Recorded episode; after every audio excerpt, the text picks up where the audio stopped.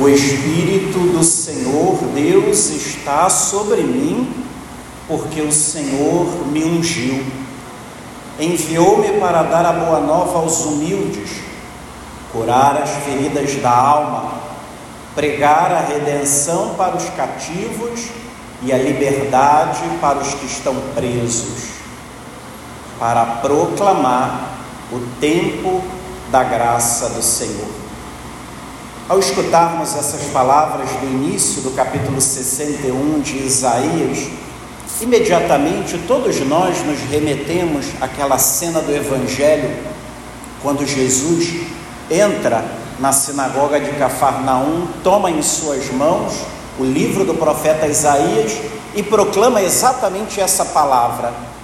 E termina dizendo: Hoje se cumpriu a palavra da Escritura que acabastes de ouvir. Talvez no primeiro momento nós pensemos, essa é uma palavra sobre Jesus, é uma palavra que ele assumiu na sua vida. Mas se nós olharmos bem, não deveríamos todos nós dizer o mesmo? Não deveríamos todos nós dizer com fé e propriedade que o Espírito do Senhor também está sobre nós? O mesmo Espírito que repousou sobre o Senhor, que gerou o próprio Senhor no ventre da Virgem Maria, esse mesmo Espírito veio sobre nós no dia do nosso batismo, veio sobre nós no dia da nossa crisma, vem sobre nós todos os dias, todas as vezes que o invocarmos. Todos nós hoje podemos e devemos dizer: O Espírito do Senhor está sobre mim. Todos nós hoje somos mais uma vez ungidos por esse Espírito, tocados por esse Espírito. E até poderíamos dizer que aqui está o primeiro motivo para dizer que hoje nós celebramos o domingo da alegria. Qual o verdadeiro motivo da nossa alegria? Não ter problema? Não ter dificuldade? Está tudo bem em casa? Está todo mundo empregado? Está tudo certo para o Natal? Esse ou esses são os motivos da nossa alegria? Não. O verdadeiro e real motivo da nossa alegria, primeiro é a certeza de que o Espírito do Senhor está sobre nós. Porque, na verdade, como nos lembra o apóstolo Paulo no capítulo 5 da carta aos Gálatas, dentre os frutos que esse Espírito gera em nós está a alegria. Não uma alegria qualquer, não uma alegria de uma noite, não a alegria de um momento, mas uma alegria que permanece, uma alegria que nutre a nossa vida, uma alegria que nos ajuda a experimentar a certeza constante de que o Espírito do Senhor está sobre nós. Precisamos hoje nos perguntar, com as palavras de Paulo, será que nós ignoramos que somos templos do Espírito Santo? Mas a liturgia desse terceiro domingo do Advento, o domingo Gaudete, também nos dá um segundo motivo profundo para a nossa alegria. E qual é? A vinda do Senhor. A sua chegada está próxima. Daqui a uma semana nos reuniremos novamente para acolher o Senhor que arma a sua tenda e entra na nossa história, entra na nossa vida. E é exatamente porque contemplamos o Senhor que vem que nos inundamos dessa alegria. A alegria por saber que Ele não é uma visita indesejada, ao contrário, é aquela visita que ansiamos por receber, que estamos na expectativa e talvez até de uma maneira ansiosa, no sentido positivo, nós vamos até o portão para esperá-lo, porque Ele está vindo Queremos saber onde Ele está, queremos saber a hora em que Ele vai chegar e por isso nos alegramos, porque Ele está próximo e mais ainda, Ele não só está próximo, Ele está no meio de nós. Foi o que vocês acabaram de dizer.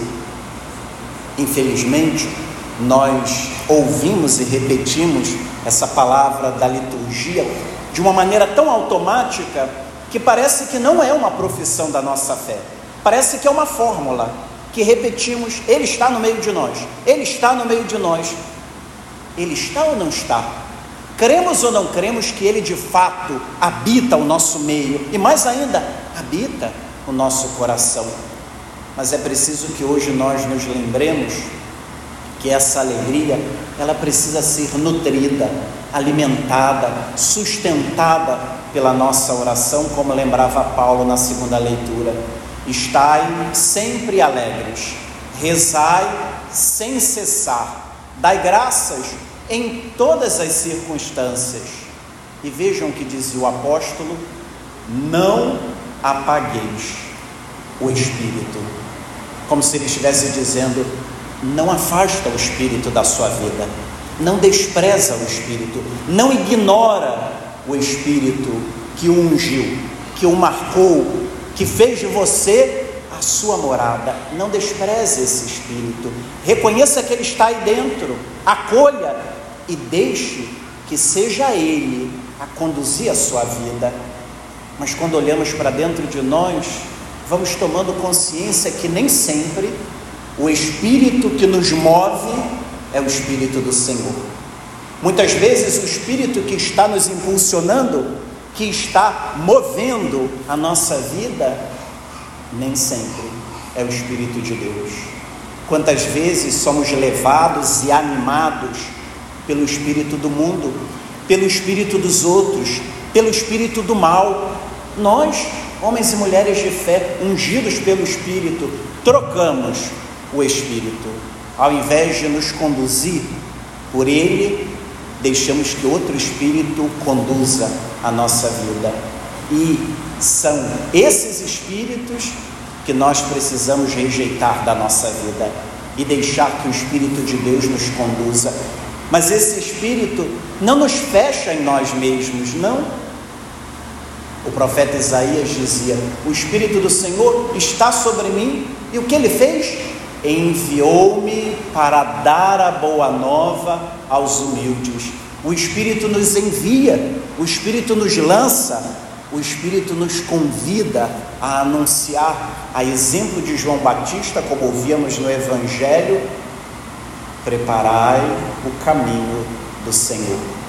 Como João Batista, hoje somos todos convidados a assumir também nós a palavra do profeta Isaías.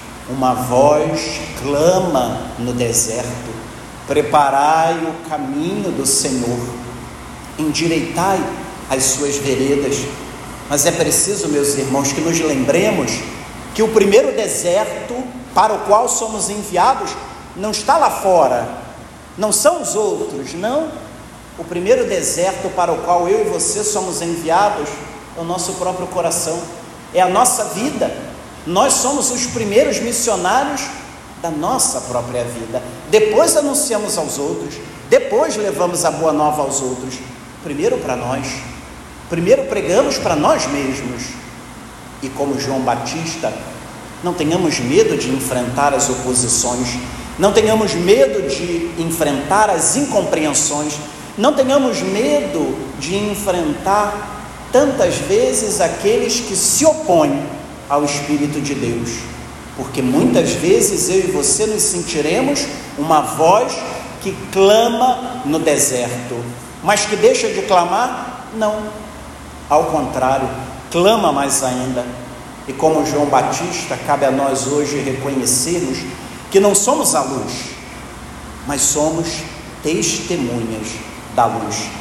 Essa luz que brilhará sobre nós na noite santa do Natal, nos convidando a nos tornar portadores dessa luz para todos, levar essa luz, testemunhar essa luz e acender a luz de tantos irmãos e irmãs, como se estivéssemos acendendo uma vela. É claro que não poderemos fazer isso contra a vontade do outro. Respeitamos o outro, respeitamos a sua liberdade e estaremos sempre disponíveis a dar testemunho da luz, a acender a luz dos nossos irmãos e a, sobretudo, acolher a luz do Senhor que brilha e permanece sobre nós. Que a exemplo da Virgem Maria, nossa mãe, possamos entoar o nosso cântico de louvor e dizer também que nós exultamos de alegria no Senhor. Exultamos porque o Senhor fez e faz maravilhas em nós e através de nós. Que a cada dia eu e você renovemos a nossa consciência da fé que nos dá hoje a certeza de que de fato o Espírito do Senhor está sobre mim, porque o Senhor me ungiu e enviou-me para dar a boa nova aos humildes.